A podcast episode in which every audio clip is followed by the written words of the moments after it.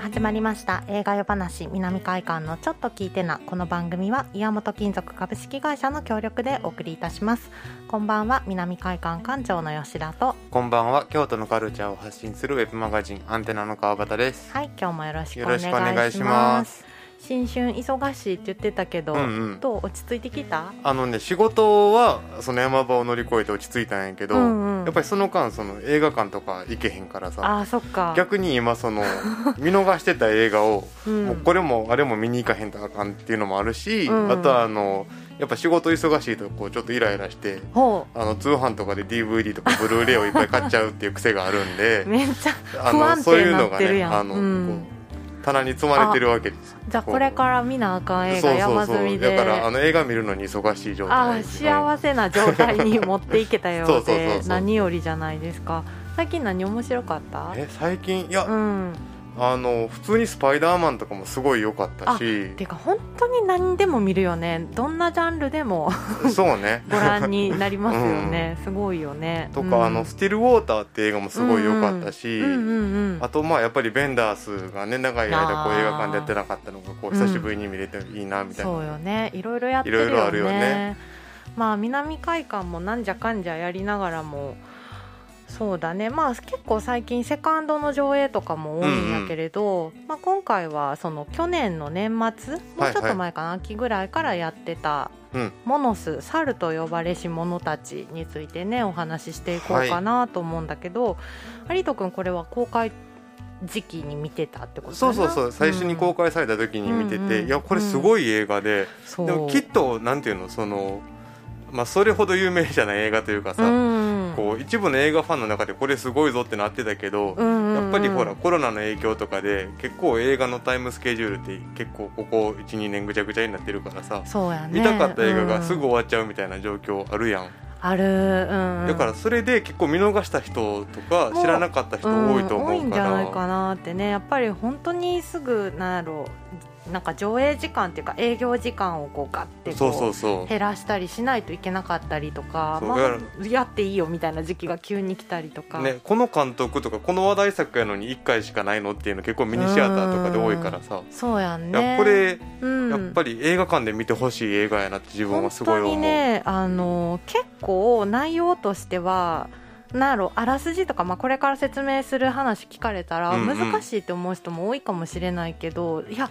本当にね美しいんよねある意味で、すごいなんか本当に大きなスクリーンに映えるといううんか、うんうん圧倒されるっていうか圧倒されてほしいっていうかねそう映やね画館向きの作品だなって思う、やっぱりちょっとまあ今もねまた感染者のまあ、ちょっと増えてきてるよねすご増いえてきてるうんけれども、まあなんだろうなちょっと足がね向けばぜひ見に来てほしいなと映画館でやってるうちにね。そうですよとあのあれ一応ほらアンテナってところで文章をたまに書いたりしてるんやけあど、うん去年のそのベストをうんうんこう上げてって言われて、あうんうんそうでまあベスト5やったんやけど、うんそのものそのことも入れてるわけじゃないけど、うんあのベスト10やったら絶対入れてた映画ですよっていうのであこう書いたりそうやったんやそうそうそうそれぐらい自分はあのプッシュしてるうんプッシュして映た画ですっていう、私もなんか本当にこの年末年始怒涛すぎて、うんそのベスト10っていうかベスト5のお話いただいてたのに、うんうん、あの出せへんかった 気付いたらもう年明けてたっいていう、やね、でも今ねその映画館のスケジュール組んだりするのも大変やろうなって思ったりするけど、まあね、まあでもそんな中でもこの1月28日金曜日から、はいあのモノス猿と呼ばれた者た呼ばれし者たち上映するんですよね。まあ内容はまああれ、まあ、2019年の、まあ、結構いろんな国が関わって作ってるんだけど、うんうんまあ、コロンビアアルゼンチンオランダドイツスウェーデンウルグアイスイスデンマークめちゃくちゃ関わってすごるいね そうで監督がアレハンドロ・ランデスっていう方なんだけれど、私過去作とかは全然見たことがないのねまあまだ2作撮らはっただけで、そうあんまりねそうで日本でそう見る機会も少ない監督そう、ねきゃなんかあのなんとこの方世界的に有名な建築家でもうんうんいらっしゃるっていうことでね、そうなんか結構本当に有名らしいよねねまあ、自分も建築は詳しくはないけど、うんうんでもあの建築と映画って実はその、うん作り方というか構成が似てるっていうのは意外と言われてたり本になったりしてるああ話題やからねじゃあ建築家的なまあ多分思想も入ってるんだろうと思うけど監督自身はねブラジル生まれなんだけど、エクアドルのお父さんとコロンビア人のお母さんを持つっていうことでさ、うんうんやっぱコロンビアってまあなかなかこう安定しないっていうかさなんかまあいろんなこと起きてるなって、まあ、本当はふわっとしか分かってないんやけれど、うんうんまあ、この映画の舞台はまあコロンビアの内戦を背景にしてるわけですよ。まあ、一応ねそうそうそうでまあ本当にこの映画を見てなんかいろいろ調べたり知ったりしなあかんなって思うぐらい自分は本当に今までそこまで関心がなかったというか、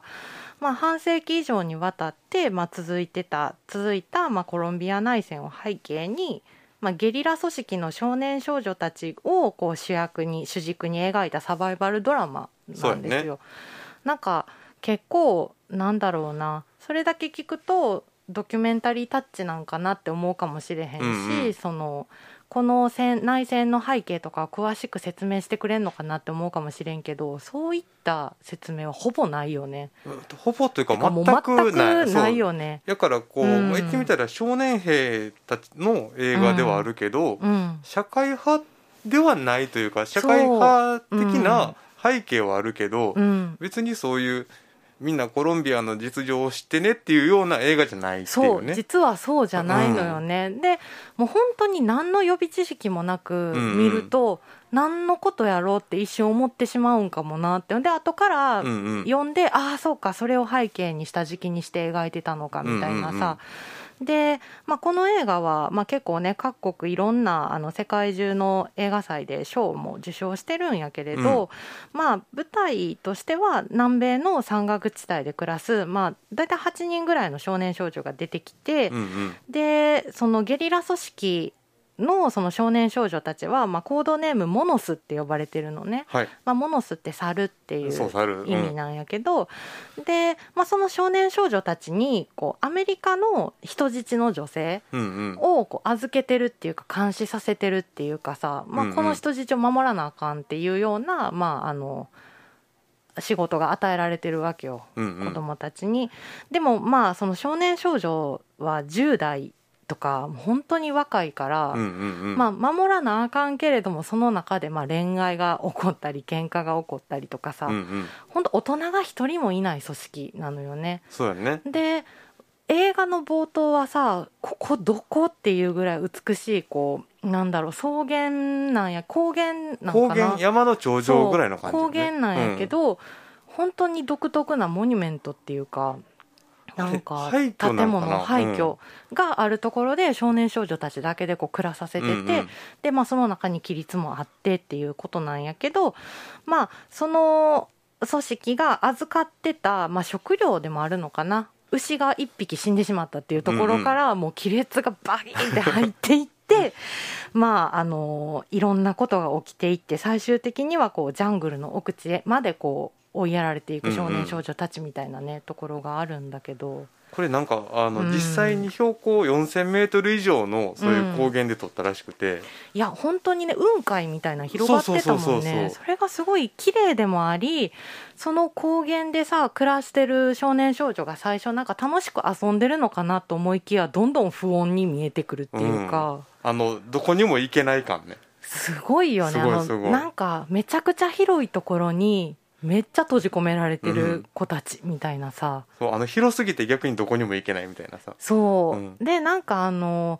本当に何の建物か分からへんけど、うんうんあれなんか偶然発見したらしいね監督が、ねえうんまなんなんやろねあれ 全然わからへんなんかあのここじゃないどこかみたいなな,、うんうんなんちゅうのこの世のものとは思えへんような風景を探してたらしいのよ監督が、うんでしたらあれが、えっと、セメント工場かなんかなんかあなーなんかなんかそういうのの廃墟を見つけて、でそこで撮ろうと思ったみたいななるほど本当になんかこの世の建造物とは思えへんようなね、うんうん不思議な建物の前で少年少女が生活しててっていうでもこの少年少女を演じてるのがほとんどが素人っていうかそういわゆる職業俳優の人うはん2人ぐらいのはずで、そうなんかそれこそすごい独特な顔立ちの少年が一人出てくるねんけど、うんうんまあ、彼はあのモイセス・アリアスっていう名前でキングス・オブ・サマーに出てたそうだねうんうん私すごい好きな子なんやけれうんど、あの子は本当に顔面力があるというか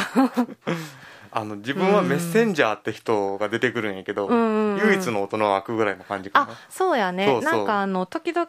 あの指令とか持ってきたりとか、うあんと馬に乗はってくるのよねそううまいことやってるかお前たちみたいななんかちゃんと規律守ってるかみたいな並べみたいな、うんうんなんか規律みたいなすごい怖い大人がいるんやけどあれはあの方はあの小人症っていうかねそうそうそ小うさい大人でだからなんかそのバランス感覚というかな,、んなんていうの映像としてのバランス感覚がすごい面白くて、うんこう言ってみたらひょろっとかスラッとしてるような子供たちの前に、うんすっごいムキムキの,、うんあの小さいおじさんがいるっていううんうさ、んうんうんあの人も実際にそのゲリラやった人でそうなんか実際にそのゲリラに関わってた少年とかも中に出てるっていうのはねそうそう見ただからそのまあ司り令塔役の人なんかそのメッセンジャー役の人も実際にゲリラに参加してて、うんなんかお父さんをその政府の方に殺されて、うんでおじさんと一緒にそのなんていうのゲリラ少年兵として活躍したけど脱走して、うんうんでなんかそういうなんていうのかなアフターケアのうんうんなんか NPO にいる時にあの監督に見つけあらーれてでその司令塔役に抜擢されたっていう人あそうなのそねうそうそうだから実際にそのゲリラを率いてた人なんやけどさうんうんうんうんなんか本当にね、まあ、監督自身もなんかそういうのに関わってたことがあるのかなちょっとその辺は分からへんけいどや監督は関わってないんじゃないかな、まあでもその関わってる人がスタッフとかにはいっぱいいたと思うけど、なんかそれこそその、えっと、コロンビア革命軍、うんうん通称ファークかな FARC, うん FARC の、えっとまあ、ことをモデルにしてるんだろうって言われてるけれども、うんうんまあ、実際その名前とかはまあ一切出てこなくてそうそう元戦闘員とかも出ててで標高4 3 0 0ルの場所で撮影したっていうさ、もともとそのコロンビアで、まあ、なんていうのかな他の南米がそうやったように、うん結構そのアメリカからお金が入って、うんでまあ軍事国家的なんが出来上がったんやけど、うんやっぱりそのチェ・ゲバラとかそこら辺のさ、うんこう社会主義勢がうんそれに反発してその革命というかゲリラ活動を行っててっていうのはまあ他の南米とよく似てるんやけど、うんうんあの他の国とやっぱり違うのってさそのメデジンっていう地域があって。ほうほそこが、まあ、言ってみたらその麻薬のメッカというかさ、う、うんうんまあ、今はメキシコの方が強いらしいんやけど、うんうんこうそのメデジンカルテルっていうのがあって、うんそれがその南米とかアメリカとかをすごいその牛耳ってたよううなん一大組織があったせいで、うんそのその資金がどっちに流れるのかっていうのですごいその無茶苦茶なことになった国なんやけどあーあそうなんやそうそうそううんうんやけど別にそれを知らなくてもこの映画って楽しめるというか、うんもちろんそういうのを知知っっててみてたたららねよりうんうんあれやとは思うけど、けどなんかそういうことを知ってみたいって思えるようなきっかけになる一本かなとは思ってて、そうやねで最初はねみんなすごいおしゃれなのよその少年兵とかも、いろんななんやろ戦闘服をカスタマイズして少年少女なりのおしゃれしてるなってちょっと感じるんやけど、うんうんまあいろいろあってジャングルの奥地にも逃げないといけなくなっていったうんうん、ところぐらいから本当にこう猿化していくっていうか、そう、ま、なんかうん本当にこれってその猿山のうん、ボスがいなくなった時に、うんその今まで出来上がってたバランスが完全に崩れる話みたいなそう,、いうふうなそうやねなんか偶話的うってん言ったらいいのかな、そういう感じの映画でさ、なんか本当にこう時代とか場所とか選ばず、うんうんいろんなところで起きてそうな話やなとうんそ思ううすとごいいう普か、遍的な映画やと思ったけどね。もはや何と戦ってるかもわからないけれども、うんうん集団として生き残るためには戦い続けるしかないみたいな、うんうんけどなんかそこからもう本当にいろんなことがあって、まあ、逃げていく兵士とかもいてみたいな、ジャングルに入ってからの撮影シーンの凄まじさっていうかいやすごいすごいだからすごこいのれよねうんすごい意図的にさその前編後編みたいな感じで、うんうんその前編のその広大なねそう広大なうん高原で引きのショットで、うんすごい綺麗に撮ってるのに対して、そのもう逃げないとダメってなった、うん後半のジャングルのシーンのうんなんかこう異様なカメラの寄り具合みたいなよりのカットもう顔がチッカチカいんよねそうだから大画面にそれこそそのジャングルに紛れて敵に見つからへんように顔を真っ黒に塗りつぶしてる少年たちがスクリーンいっぱいに映るみたい なその狭苦しさみたいなそうやなんかその前半後半の撮り方のギャップとかもすごい面す白くてごく面白くて、まあ、結構ね見逃されてる方も多いかなと思うんだけれど、年間ベストに上げる方も結構多かっそうそたうそう一本だからまあ、ちょっとあの年明けまだ映画館行けてないなっていう方見逃したなって方はぜひ見てほしいそうやね一本ですいやね。本当にこれどうやって撮ってるんやろって思うようなさ、うん、あのアクションシーンって言ったらあれやけどなんかこう、うスペクタクルシーンみたいなのがあっあてああるあるあの滝そ滝のシーンとかねすごかったしうだなんていうの CG とかスタントじゃないっていう、いやそうノースタントっ て言ってたよねそれがすごいなってあんな少年に対して少年やんな少年少年に対してさ危なすぎひんっていうよく撮ったなこれよっていくう撮ったなって思う。うん、あの本当にぜひご覧ください、うん1月28日からはい公開しておりますので、で実は同じ日から、はいあの本当に打って変わって大阪を舞台にした ものすごいなにわ節の映画が上映してるんですよね。まあ西成五郎の4億円っていう、うんうんまあ、作品で一応これね前編後編なんだけれどもまあ多分ね前編前 まあ一応つながっちゃいるけど後編から見てもなんとなくわか るような感じかなとは思いつつも、まあ、主人公があの、まあ、五郎っていう男の人なんやけど、うんうんなんかまあもともとそのなんやろう、まあ、諜報員国の諜報員っていうかうんうん暗躍してて、まあそれで食べてた公務員っていう設定なんやけれどとある事件からまあ記憶を失いはい西成でその日暮らしのねあの、うんうん日雇い労働者になってるっていうところから物語が始まって、はいで、まあ、徐々に記憶を取り戻していく中に中で自分にはその奥さんもいて子供もいて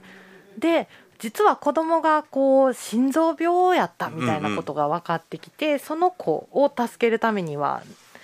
海外で移植手術をさせないといけない、うんうんそのお金を稼ぐためには4億円必要だみたいなその子をさ助けるためには4億円必要だっていうのが分かって、なんとかかんとか西成に住んでる五郎が 4, 4億円貯めるっていう話そう あの記憶の彼方にあるそうあの影のスキルを使ってそう4変そう化するそうそう諜報員時代にでやってたまあいいわばあん人殺しのそう暗殺術で暗って殺いう術を使って4億円を集めるっていうまあ一大エンターテインメントそういやですなかんねかあの、ねボーンアイデンティティとあとなんうかんコリアンバイオレンスとかを出してなにわ節にした映画っていういや本当になんかね吉本のあの芸人さんとかもよくうんうんね、たくさん出てはってなんか一瞬新喜劇っぽい笑えるシーンとかもあるという か、あの、うん大阪のさ、うん、悪なきエンタメへの欲求ってなんなんやろいなやってす思うごいよね絶対笑わせたんねんっていう、うんあの強い意志ね もう1秒たりとも、あうのん暇にさせへんでみそうたいなそうそうそう